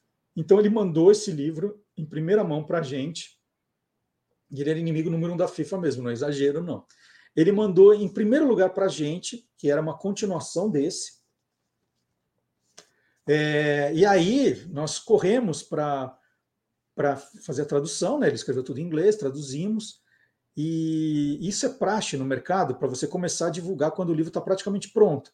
Nós colocamos o livro na gráfica para sair antes da Copa do Mundo, acho que dois meses antes da Copa, e nós enviamos para a imprensa é, trechos do livro, né? Para a gente começar, para o leitor saber que o livro vai ser é, distribuído, vai ser preparado. E nós enviamos para a imprensa um capítulo, que para mim era o melhor capítulo, dizendo é, que havia um esquema que o brasileiro estava reclamando de não conseguir comprar ingresso para a Copa de 2014. Né? Onde estariam esses ingressos? E no capítulo 7, o Andrew Jennings mostra direitinho o esquema de corrupção que pessoas de dentro da FIFA faziam para desviar os ingressos e vender no mercado paralelo. E está tudo explicado, até com o nome das pessoas. E nós mandamos para a imprensa, e o livro já rodando na gráfica, né? E aí, como a, a, imprensa começou a publicar esse trecho, dizendo que esse livro ia sair com essa bomba, nós recebemos no mesmo dia é, ameaças do escritório de advocacia da CBF, da FIFA e do comitê organizador. Então veio mensagem de Zurique, veio mensagem do Rio, é tudo escritórios de advocacia gigantes, né? daqueles que têm lá, sei lá, mil funcionários, tudo dizendo, ameaçando que se esse livro fosse lançado, nós seríamos processados, nós teríamos que provar que tudo era verdadeiro, né? ameaças fortes, ameaças fortes de verdade. E aí, e o medo, né? Uma editora pequena, vai, vai comprar uma briga com a FIFA, o que nós vamos fazer? Aí conversei com o Andrew Jennings, ele falou: Marcelo, eu tenho tudo isso documentado, né, não tenho medo nenhum. Do outro livro eu não tive processo nenhum, porque eles não tinham, eles não tinham como me desmentir. Pode publicar. Eu falei, Andrew, eu vou confiar em você, como eu sempre confiei, nós vamos fazer. Nós fizemos o livro, né, lançamos o livro, distribuímos o livro, vendemos o livro, e você, você é ligado a futebol, se lembra de 2014, em determinado momento da competição, é, a quadrilha de ingressos, liderada por uma pessoa da FIFA, que, que tem o nome citado aqui, foi presa. Essa pessoa que era chefe foi preso, né? É, num, num, quarto de hotel no Rio de Janeiro com ingressos, tudo como o Andrew tinha explicado, tudinho, tudinho, tudinho. Né? Então foi, eu acho que foi um momento de consagração para nós do jornalismo, né? Desse dessa jornalismo literário aqui também, do que o Andrew Jennings faz. E então, para a gente foi um marco, né? Foi um marco. E esses livros de jornalismo esportivo investigativo acabaram virando uma série da editora. Depois tinha esse La Doce, né, que é a história dos bastidores da torcida organizada mais temida do, do Boca Juniors. Um livro maravilhoso também. Nós lançamos outra de bastidores de corrupção na CBF. Aqui, ó, Ladrões de Bola, 25 anos de corrupção no futebol, do Rodrigo Matos, um super jornalista. É, fala da FIFA, mas fala aqui do futebol brasileiro também. Depois nós temos uma história é, muito legal, que é, são sobre a, a, coisa do dinheiro que circula no futebol. É, Sportonomics, difícil de falar, mas para você entender a questão do, do dinheiro, como é o dinheiro, olha aqui, ó, jogadores de futebol ganham mesmo tanto dinheiro? É, o que aconteceria se a FIFA fosse um país? E coisas desse tipo. É, como ganhar muito dinheiro com sua coleção de camisas de times de futebol? É, e aí hum, vai, segue, é um livro espetacular. E esse é uma outra joia, o Jogador Secreto. É um jogador inglês que escreveu um livro preservando a, memória, a identidade. Ele não nunca revelou quem ele é, e ele conta os bastidores de um time de futebol durante uma temporada. É impressionante também. Então, é uma, é uma série que a Panda Books lançou, é uma coleção, né? Está assim no, na, minha, na minha estante, de, de livros que falam aí do futebol, mas de um jeito mais investigativo, não é aquele livro de oba-oba, que começou com Andrew Jennings, começou na Copa de, do Mundo de 2010, e então hoje era parte da minha memorabilia, foi com esses livros. E vamos falar do podcast, né? Todo sábado às 10 da manhã você tem acesso também às versões em podcast do, do Olá Curiosos, às quintas do Quem Te Viu, Quem TV. Nós colocamos nas plataformas Deezer, Spotify e SoundCloud. Você pode baixar e ouvir a hora que você quiser. Então, fica o convite também, se você é podcasteiro, é, eu não estou falando, nem estou lembrando daquele pozinho do, do salgadinho do começo do programa, não. Se você gosta de um podcast, você pode ouvir a gente também onde você bem entender. Então, Deezer, Spotify e no SoundCloud. E quem é o nosso grande consultor de é, podcasts, né? que está sempre olhando o que está acontecendo, o que é bom, o que não é, o que vale a pena a gente curtir. É o professor Marcelo Abud, criador do blog Peças Raras, e ele vem trazendo aí mais uma dica e hoje também pensando no dia do professor.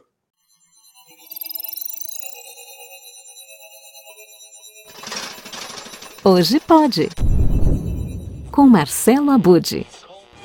Olá, tudo bem? O papo hoje é de professor para professoras e professores. E o professor que vai trazer uma excelente dica para você acompanhar na Podosfera é um pioneiro neste universo. Oi, gente, tudo bem? Aqui é o professor Damione Damito e eu estou gravando esse vídeo para me apresentar, falar um pouquinho sobre o meu trabalho na frente do podcast Papo de Educador. O podcast Papo de Educador, desde 2015, surgiu como objeto de uma pesquisa de maneira despretensiosa, enquanto eu fazia uma formação lá na longínqua e fria e linda Finlândia Aí eu tinha uma vontade muito grande de compartilhar com os professores do Brasil tudo aquilo que eu estava vendo, aquele estado da arte, da educação. E isso foi reproduzido nesse podcast que foi crescendo, crescendo, crescendo. E hoje nós temos aí mais centenas de episódios.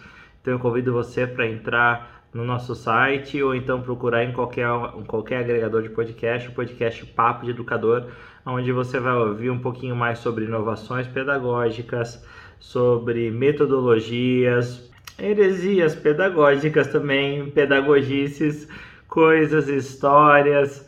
Então entra lá, eu aposto que você vai gostar, tá bom? Vejo você lá. No conteúdo que está disponível no site papodeeducador.com.br, Damione recebe uma série de convidados para bater um papo sobre educação.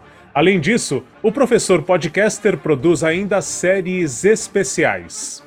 Mas eu gostaria de falar de uma iniciativa que eu tenho feito também chamado Educa 5. É um podcast muito legal, onde durante cinco dias da semana cinco pessoas se revezam para falar durante cinco minutos cinco temas diferentes da educação. Os episódios do Educa 5 estão no site educa5podcast.com.br. O professor Damione é um inovador e dá aula quando o assunto é apresentar novidades nos conteúdos que produz. Já em 2018, além dos podcasts, ele experimenta a linguagem de vídeo.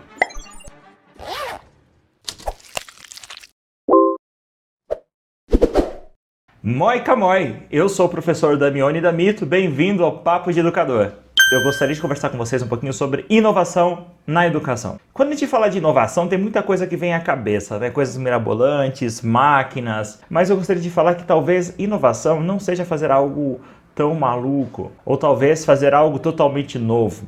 Mas inovar seria fazer algo de um jeito diferente, utilizar talvez um recurso que você já tenha de uma maneira diferente. Às vezes o que nos impede de inovar não é a diretoria da sua escola, não é o seu coordenador ou as regras do seu curso, muito menos a legislação. Às vezes o que impede de inovar é simplesmente aquilo que está na sua cabeça, são as suas crenças. É aquilo que nós chamamos de crenças limitantes. Elas nos impedem de, conseguir, de, de prosseguir e assim por diante. Segunda coisa que nos impede de inovar, e eu tenho observado bastante, é o fato de sermos detalhistas. Algumas vezes nós queremos fazer do melhor, fazer da melhor forma, do jeito mais bonito. Porém, as pessoas detalhistas, que muitas vezes se orgulham de ser detalhistas, correm um sério risco de se tornar procrastinadoras. Neste momento, o Papo de Educador está passando por mudanças. Damione Damito já preparou um novo estúdio de gravação e, em breve, volta a produzir os episódios do seu podcast. Desta vez, o público vai poder escolher acompanhar em vídeo ou áudio. Damione Damito é mestre quando falamos em podcast feito por professor para tratar a educação de forma séria, mas com leveza o Papo de Educador faz a diferença na Podosfera, esse incrível universo dos podcasts. E olha lá, gente, eu acabei esquecendo de falar uma coisinha quando eu apresentei o Guilherme Domenichelli no programa de hoje. Olha que feio. Porque na quarta-feira, agora, foi feriado, nós tivemos o lançamento do livro, que é esse aqui, ó gigantes do passado, os mamíferos que viveram no Brasil durante a Idade do Gelo e seus parentes atuais. Foi um super lançamento no Museu de Zoologia de São Paulo, que está lindo, está lindo o Museu de Zoologia. Fazia muito tempo que eu não ia lá. Como está bonito aquele museu. É, o livro foi escrito pelo Guilherme Domenichelli, o livro foi escrito em parceria com Ariel Milani Martini e tem ilustrações do Pablo Domiciano. Né? Que trio, que trio maravilhoso.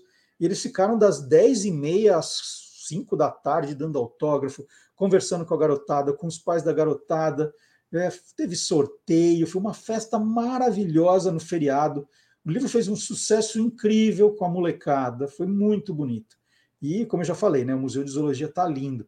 E eu fiquei ali, né, na fila do gargarejo, e gravei um videozinho de uma das explicações que eles fizeram. E eles estavam usando ali um material didático do Museu de Zoologia. Foi tão bacana, tão bacana, que eu, eu vou rodar agora. É um videozinho que eu fiz ali sentado na frente, ouvindo as explicações do Guilherme e do Ariel. Vamos rodar. Olha o parente do cavalo aqui, que legal, né? Esse é um animal herbívoro. Os dentes dele, ó, são usados para esmagar vegetais. Ó, parece um filão, né? Então é diferente dos dentes de um bicho carnívoro como esse, né? Logo, esse bicho aqui pode ser comido por esse daqui, se vivessem no mesmo lugar, né? E no livro, pessoal, a gente aborda também é, outra questão bem bacana que é nessa época aqui da Idade do Gelo, muita gente confunde falar Era do Gelo por causa do desenho lá do, do Diego, aquele negócio todo, mas o correto é Idade do Gelo, já existiam homens aqui no Brasil, ou seja, brasileiros, vamos dizer assim. E esses homens eram caçadores, deixa eu achar eles aqui, que tem uma ilustração magnífica desses, desses homens primitivos. Aqui, olha que ilustração linda. Eles eram caçadores, precisavam sobreviver, lógico, mas eles também eram caçados. Imaginem só nós, as pessoas da época, vivendo próximas de tigres, dentes de sabre, de cães das cavernas que existiam aqui também, urso de cara curta, são animais que nós mostramos aqui no livro Gigantes do Passado. Quem quiser o livro, tem o link também aqui na descrição do nosso vídeo. Ou pode entrar também nas redes sociais da editora Panda Books, mas aqui é mais fácil, né? Que você já, já sabe o que você quer, já vai direto para a página, sem atalho, né? Que é com atalho, caminho com atalho. É aquele caminho sem parar. Você vai e já acha. Bom, a gente está entrando na reta final do programa.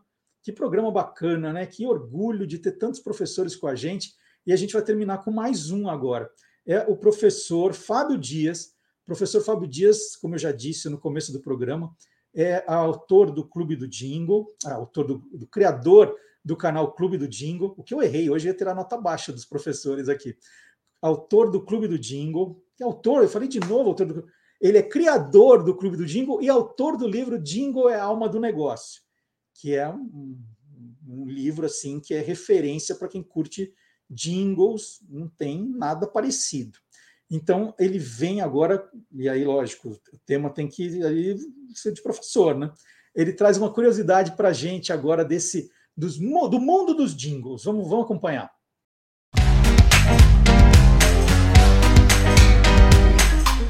Clube do Jingle. Raramente a gente para para pensar, mas basicamente tudo que faz parte de nossa vida só existe porque existe um professor. Seja a casa que a gente mora, que foi construída, projetada por um arquiteto, por um engenheiro, seja o profissional de saúde que cuida da nossa saúde, da saúde de nossa família, seja o meio de transporte que a gente utiliza para ir trabalhar, para ir estudar, tudo isso só existe porque existe um professor. Foi sobre essa ideia que a ONG Todos pela Educação colocou no ar uma campanha em 2011 que dizia que todo bom começo tem sempre um bom professor. Essa campanha foi criada pela agência DM9 e tinha um jingle lindíssimo criado por PC Bernardes, da produtora Amix. E durante todo o tempo que ela ficou no ar, principalmente as crianças se identificaram muito com a melodia e com a letra e cantavam, inclusive, espontaneamente a, a, a, a música que falava sobre os professores, que falava sobre a importância da educação na vida de todos. Foi justamente essa campanha e esse jingle que eu escolhi para trazer hoje, nesse Dia dos Professores, para homenagear todos os colegas de profissão. Vamos assistir? Feliz Dia dos Professores a todos! A base de toda conquista é o professor, a fonte de sabedoria, um bom professor. Em cada descoberta, cada invenção, todo bom começo tem um bom professor. No trilho de uma ferrovia, um bom professor. No bisturi da cirurgia, um bom professor. No tijolo da olaria, no arranque do motor, tudo que se cria tem um bom professor sonho que se realiza. Cada nova ideia, no que se aprende, o que se ensina. Uma lição de vida, uma lição de amor. Na nota de uma partitura, do projeto de arquitetura. Em toda teoria, tudo que se inicia, todo bom começo tem um bom professor. Tem um bom professor.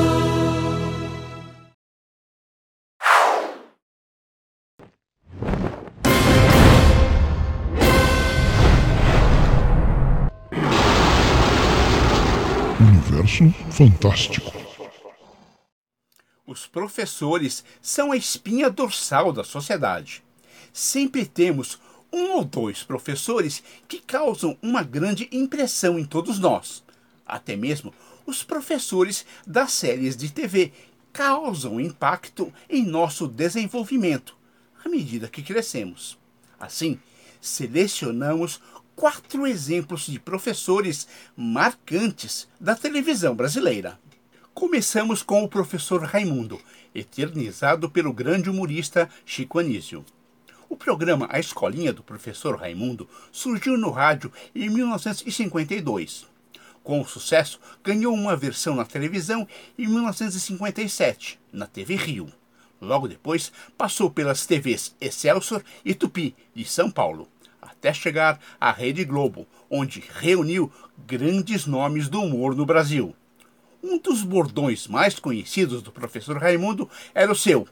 E o salário, ó, uma referência à baixa remuneração dos professores. Já o professor Tibúrcio, do programa Ratimbum, de 1990, tinha um jeito peculiar de ensinar as lições para as crianças, sempre de um jeito bem divertido. Com o seu Olá, classe! O professor Tibúrcio encantava o público infantil com sua entrada acelerada.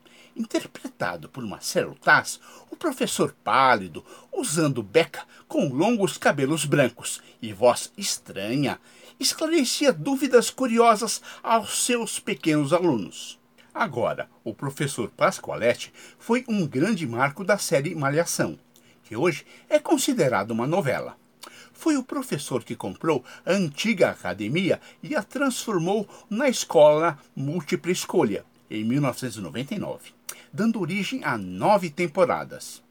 Personagem de Nuno Leal Maia, o rígido professor de português era o mais querido pelos estudantes adolescentes e peça-chave para conduzir as histórias. Mas, Para falar em aulas para os adultos, temos a professora Lúcia, da série Segunda Chamada, desde 2019. Interpretada por Deborah Bloch, essa professora do ensino noturno traz debates atuais e importantes da sociedade, como preconceito, machismo e vulnerabilidade social. A série mostra como a escola é necessária para formar cidadãos onde todos podem sonhar e conquistar uma vida melhor. A propósito, você está anotando tudo? Vai cair na prova. Informou Silvio Alexandre, homenageando todos os professores para o universo fantástico do Olá, curiosos! Então tá aí, gente. Vamos terminar esse programa de hoje, do Dia dos Professores. Né? Agradecer mais uma vez a todos os professores que fazem esse programa aqui ao meu lado. Né? A gente foi homenageando hoje um por um, que todos eles merecem. Né? E, e a gente está homenageando os nossos professores, mas para homenagear você também, que é professor e que nos acompanha, você, professor, que tem usado os nossos vídeos, os, os, vídeos das nossas matérias, tem usado em sala de aula, mostrado para os alunos. A gente tem recebido muita mensagem de professores dizendo que usam o material os vídeos que eu faço lá no, no Instagram, no TikTok, os vídeos aqui do Olá Curiosos, né? Vocês motivam, vocês emocionam, vocês criam brasileiros cada vez melhores. Então, muito obrigado. Né? A gente precisa de professores, cada vez mais de professores que amam a profissão, que, que são valorizados efetivamente. E valorizados eu não digo só financeiramente, financeiramente é bom também, mas valorizado como cidadãos, na importância que eles têm muitas vezes, né, a escola hoje fala assim, não, o pai do aluno tem sempre razão, né, e desmotiva um pouco os professores. A gente acha que não, que o professor tem que se cada vez mais, né, se motivar cada vez mais para que motive os alunos também. E não é para decorar, é para aprender mesmo, para desenvolver esse pensamento crítico que hoje está difícil. Então, muito obrigado a todos os professores e a gente vai terminar essa homenagem com um pequeno clipe então, até a semana que vem. Quinta-feira estou lá no Quem Te Viu, Quem TV. E sábado que vem aqui no Olá Curiosos. Tchau, gente!